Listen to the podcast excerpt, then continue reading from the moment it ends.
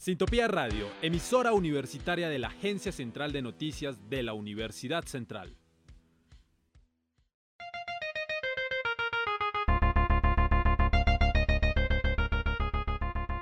Reciba el fin de semana bien informado.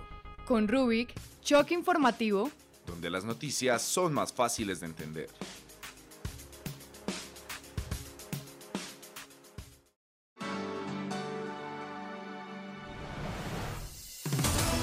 Sean bienvenidas y bienvenidos a Rubikcast, un podcast de Rubik Choque Informativo. En esta oportunidad conocerán que a Engativá llega la primera subestación eléctrica 100% digital en Colombia. Este es un sistema que busca cambiar y establecer la potencia de niveles de tensión eléctrica. Con ello facilitar la distribución y el uso final de la energía sin contratiempos. Hay diferentes tipos de subestaciones. Por un lado está la de maniobra, la cual conecta más de dos circuitos eléctricos. También están las subestaciones de transformación, las cuales contienen transformadores para controlar la tensión eléctrica. Y por último, y el tipo de planta que nos vamos a centrar es la subestación digital, siendo la evolución para los procesos de automatización del sector eléctrico. Una de las características que distinguen las subestaciones digitales es la reducción y sustitución de cables de cobre convencionales por canales de fibra óptica. Esto es un importante avance que trae beneficios como la reducción de costos, la respuesta óptica y veloz ante fallos de energía y será más seguro para el personal de la planta. Sin embargo, también requiere la preparación y entrenamiento adecuado para su trato en temas de ciberseguridad y redes de comunicación. Y como dice nuestro título, llegó la primera subestación eléctrica digital al país, la cual está ubicada en la localidad de Engativá, al noroccidente de Bogotá. Se trata de la subestación Portugal, la cual alimentará la planta de tratamiento de aguas residuales La Petar Salitre en el Codensa fue la empresa que puso en funcionamiento la subestación Portugal, la cual tuvo una inversión de 25 mil millones de pesos. Bien, Lorenzi, realmente la llegada de estas subestaciones eléctricas implica un presupuesto económico y además un sacrificio grande de muchas personas trabajando en pro de un servicio que amplía la conexión eléctrica en la ciudad. Lo vemos como lo dices con la subestación Portugal, la cual hace poco se inauguró en la localidad de Engativá.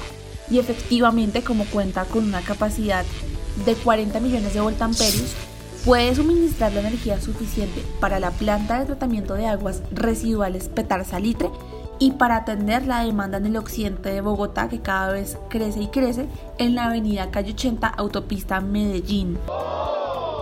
En Alcobenza afirmó que tiene ventajas muy importantes entre las cuales está que cuenta con tecnología y equipos inteligentes que facilitan las decisiones autónomas y hacen que la operación sea mucho más sencilla. Además, cuenta con menos puntos de falla. Abre paso a la modernización también porque cuenta con una reducción de uso de cables de cobre en un 80%, lo que significa menor riesgo eléctrico para los trabajadores.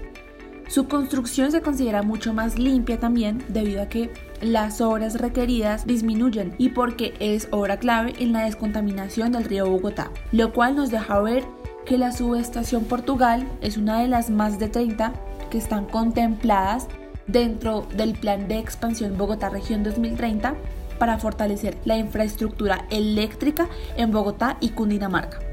Así como lo dijo Michelle, este es un proyecto que hasta ahora empieza en pro de la evolución eléctrica en Colombia y la eficacia de la misma. Por lo tanto, la llegada de la primera subestación 100% digital da pie para la expansión de la misma por el territorio. Hablemos del 2021, porque se tiene previsto que para el presente año tres subestaciones avancen con importancia en Bogotá, según Enel Codensa. Estas son Terminal, la cual estará ubicada en la localidad de Fontibón. La segunda es la de San José, situada en Los Martínez.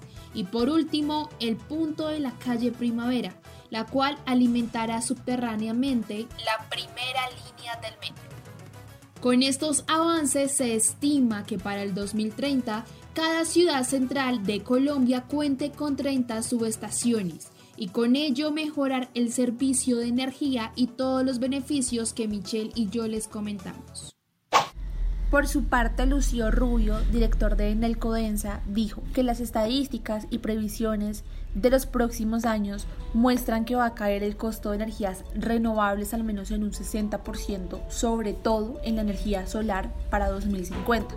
Sin embargo, Colombia ha venido teniendo un gran crecimiento en el uso de energías renovables y esto es un factor que lo ubica a la par de otros países, teniendo presente que tener energías más limpias es ahora una tendencia mundial. Para conocer de cerca cómo es el tema de la nueva subestación eléctrica, tuvimos la fortuna de contar con dos invitados. Uno de ellos es Juan Manuel Escobar, ingeniero electricista, especialista en gerencia de proyectos y magíster en energías renovables con una trayectoria de más de 15 años en el sector eléctrico en zonas petroleras, industriales, mineras, residenciales, comerciales, en colaboración con diseños para el extranjero y quien actualmente se desempeña en centrales hidroeléctricas. Y por otra parte contamos con la participación de Walter Bolaños, ingeniero de distribución en redes eléctricas, egresado de la Universidad Distrital, con una trayectoria de 15 años en electrotecnia, con 12 años en Soinlec para la sección de diseño, construcción, mantenimiento y asesoría con subestaciones y equipos eléctricos de respaldo. Señor Juan Manuel y señor Walter, sean bienvenidos a Rubicast, un podcast de Rubik Choque Informativo. Para nosotros es gratificante tener su participación en esta oportunidad. En primera instancia, me gustaría que le contaran a Rubicast cuál consideran que es la importancia de una subestación eléctrica, sabiendo también que hace poco fue inaugurada una en la localidad de Engativá que se nutre incluso en pro de otras ayudas medioambientales.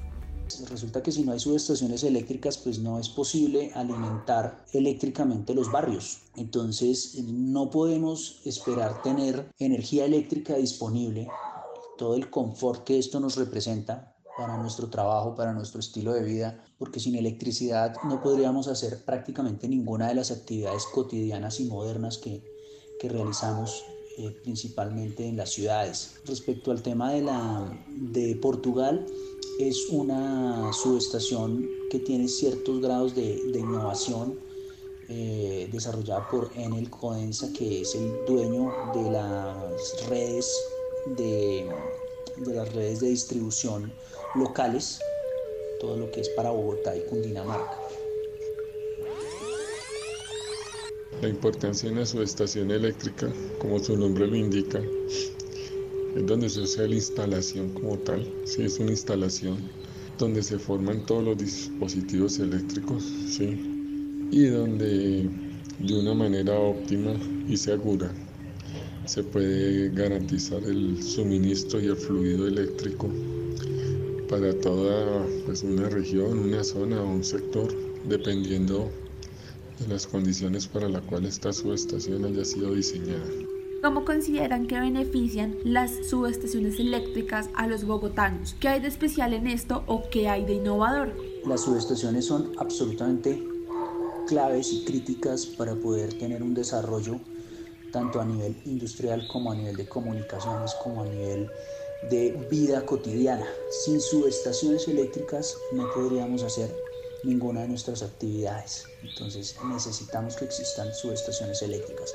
¿Cómo se puede innovar? Pues esta es una subestación digital, que quiere decir que no necesita operadores locales, que se puede validar y gestionar eh, desde estaciones remotas. Esa es una de las, de las novedades. Eh, y alrededor de, de, las subestaciones sí hay muchísimos temas innovadores. Hay algo que se llama Smart Cities, que es transmitir información en tiempo real a través de los mismos cables que transmiten energía eléctrica, tener unos temas de comunicación, eso digamos que existía, pero se ha desarrollado y se ha innovado a unos niveles bastante importantes, temas como telemedida, que aquí no se ha desarrollado mucho a nivel residencial, pero a nivel institucional y a nivel industrial sí, que es poder realizar la medición del consumo de energía sin necesidad de ir al sitio a tomar localmente una medida, sino que esto se transmite a través de un modem para poder determinar qué se consumió y no solamente validar energía, sino validar también otros parámetros eléctricos que son importantes, sobre todo a nivel industrial. Las subestaciones lo benefician porque una subestación eléctrica bien construida, eh, bien diseñada y en óptimas condiciones puede garantizar un fluido o un suministro constante de energía eléctrica. Eh, lo que nos permite, digamos en este caso, cuando yo me refiero a bien construida, bien diseñada y de innovador, es porque hoy en día existen tecnologías, eh, situaciones que nos permiten a nosotros como especialistas del área eléctrica, nos permiten eh, conocer e interpretar múltiples variables en un sistema eléctrico. Por ejemplo, pérdida de flujo eléctrico, eh, pérdida en el aceite de los transformadores, pérdida en los aislamientos, lo cual nos permite eh, reaccionar rápidamente ante una falla y restablecer el servicio en, la menor, en el menor tiempo posible, evitando, evitando traumatismos. ¿Cuál creen que es la relación de la subestación eléctrica con respecto al estudio del impacto ambiental? Por supuesto que el desarrollo de cualquier proyecto y cualquier actividad humana tiene un impacto sobre el ambiente. No hay ninguna actividad humana que no impacte el ambiente. Incluso si tú andas en bicicleta, por más que sea un medio de locomoción muy limpio y que no tenga emisión directa de agentes contaminantes para producir el acero o el aluminio o el carbono, que son los materiales típicos con los que se fabrica una bicicleta, hay un impacto. Hay una planta de producción que las genera, hay una planta de producción para el caucho de las ruedas, hay una planta de producción para las pastillas de los frenos. Entonces, cualquier actividad humana genera un impacto. Por supuesto que una, un proyecto de envergadura, como es una subestación, pues va a generar un impacto ambiental, porque pues empezando es una obra civil. Entonces dependiendo del tamaño, porque hay subestaciones pequeñas, hay subestaciones, de hecho una subestación es como tal un transformador, o sea, eso que tú ves en las calles, en los estratos hasta el, hasta estrato 3, que en estrato 4 hacia adelante o sitios históricos son otro tipo de configuración de las redes, pero cuando tú ves estos transformadores que están sobre los postes en la calle, eso es una subestación. Existen ya subestaciones de distribución un poco más grandes que están, por ejemplo, en los edificios. Un edificio de apartamentos tiene subestaciones, un edificio institucional de oficinas tiene subestaciones que están dentro del mismo edificio. Hay edificios, no, más bien, hay subestaciones que están que son ya de las, de, los, de las redes de distribución local de las redes de distribución nacional, que ya son muchísimo más grandes. Obviamente es una obra civil de alto impacto y necesita de un estudio ambiental y de una autorización para poderlo lograr. Siempre va a generar impactos ambientales e impactos sociales. ¡Wow! Una subestación eléctrica bien diseñada eh, tiene, tiene que tener en cuenta las condiciones de impacto ambiental, ¿sí? porque en una subestación eléctrica se generan, si se presentan fallas, se pueden generar desechos, ¿sí? por ejemplo, los transformadores, si hay una fuga de aceite, en los transformadores se puede presentar una, contaminación ambiental. Entonces, ese es el, asunto. Digamos que esa es una relación, ¿sí? por decir algo. Eh, también cuando se hacen reformas eléctricas o ampliaciones, se generan desechos, ¿sí? como por ejemplo desechos de construcción, material o materiales, ¿sí? o cuando ya los equipos han superado su vida útil, eh, también hay que disponer de ellos de la mejor forma posible. ¿Qué impedimentos o cuáles son los retos más desafiantes que se presentan para la realización de una subestación eléctrica? Digamos que, por ejemplo, para el caso de Bogotá, particularmente, Bogotá tiene un gran problema que tratamos de desarrollar desde el clúster de energía del que somos parte con, con la empresa con Sodinlec, que lo que busca es el desarrollo del sector eléctrico de la mejor forma para la región. Y uno de los retos importantes es, por ejemplo, cómo traer más energía eléctrica a Bogotá, porque la demanda aquí aumenta.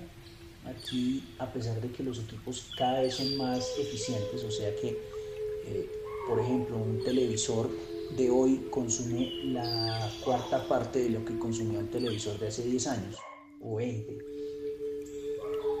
Eh, consumimos más porque tenemos más equipos.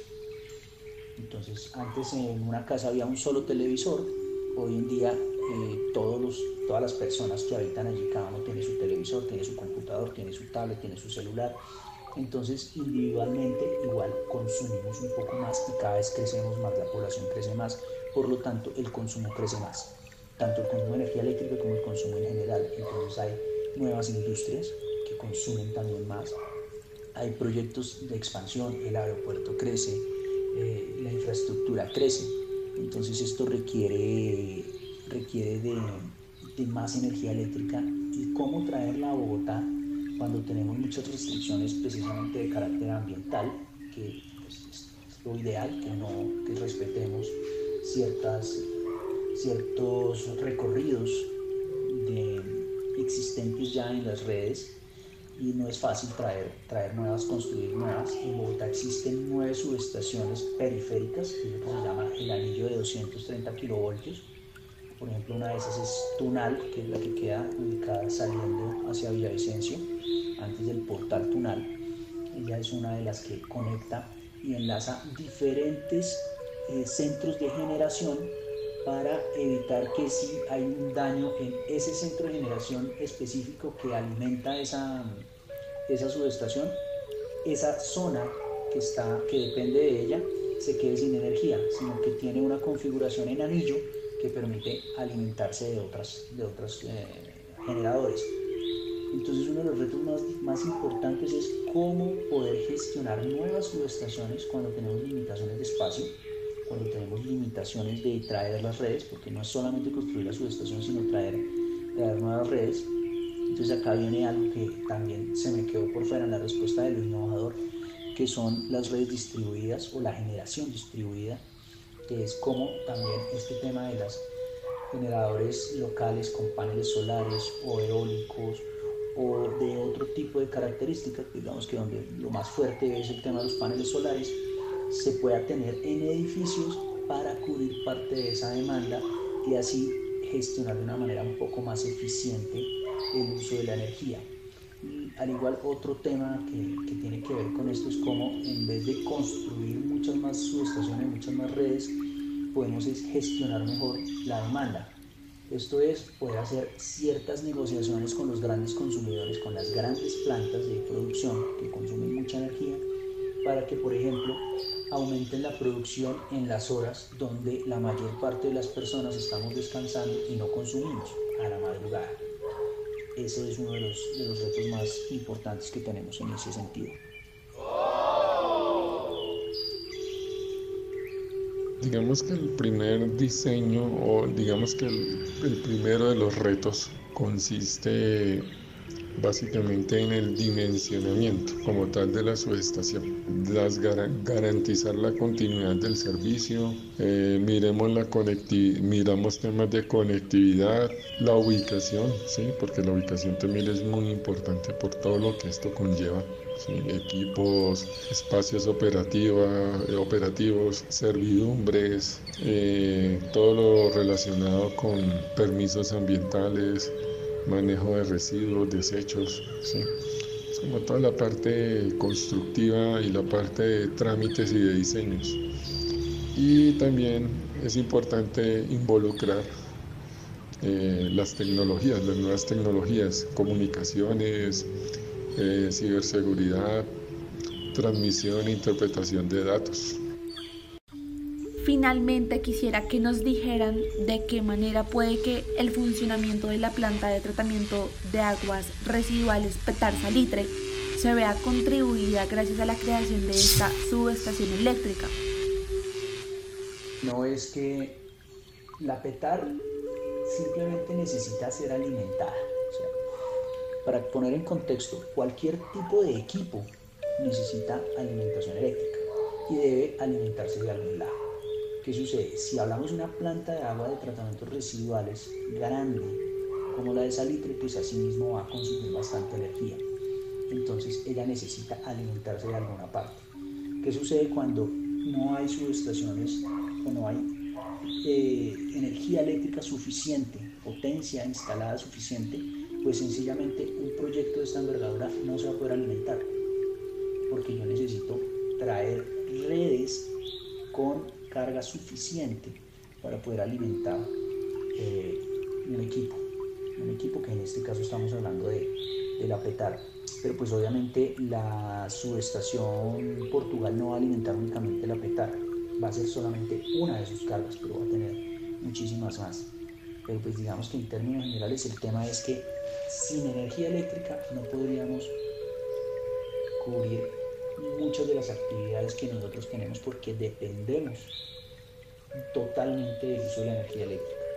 Eh, para este proyecto, digamos, el de el del traslapetar de salitre, sí, eh, se tengo entendido que va a suministrar, se va a hacer un aprovechamiento de la energía y, esta subestación va a respaldar pues a, pueblos o, barrios vecinos.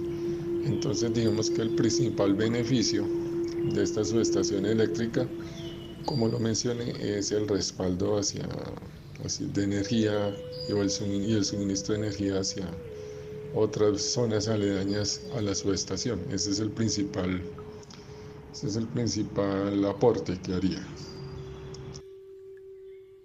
Muchas gracias al señor Juan Manuel y al señor Walter, respectivamente, por compartir su amplio conocimiento y experiencia en el campo de la ingeniería eléctrica y su impacto en un país como Colombia. Esto fue todo en Rubicast en este podcast sobre la llegada de la primera subestación eléctrica a Colombia. Recuerden que este podcast fue realizado por Rubik Choque Informativo en las voces de Lorenzo Lórzano y quien les habla, Michelle Celis. Agradecemos la participación de Juan Manuel Escobar y de Walter Bolaños. En la producción, Tatiana Cubillos y Diego Huertas para ACN y Sintopía Radio.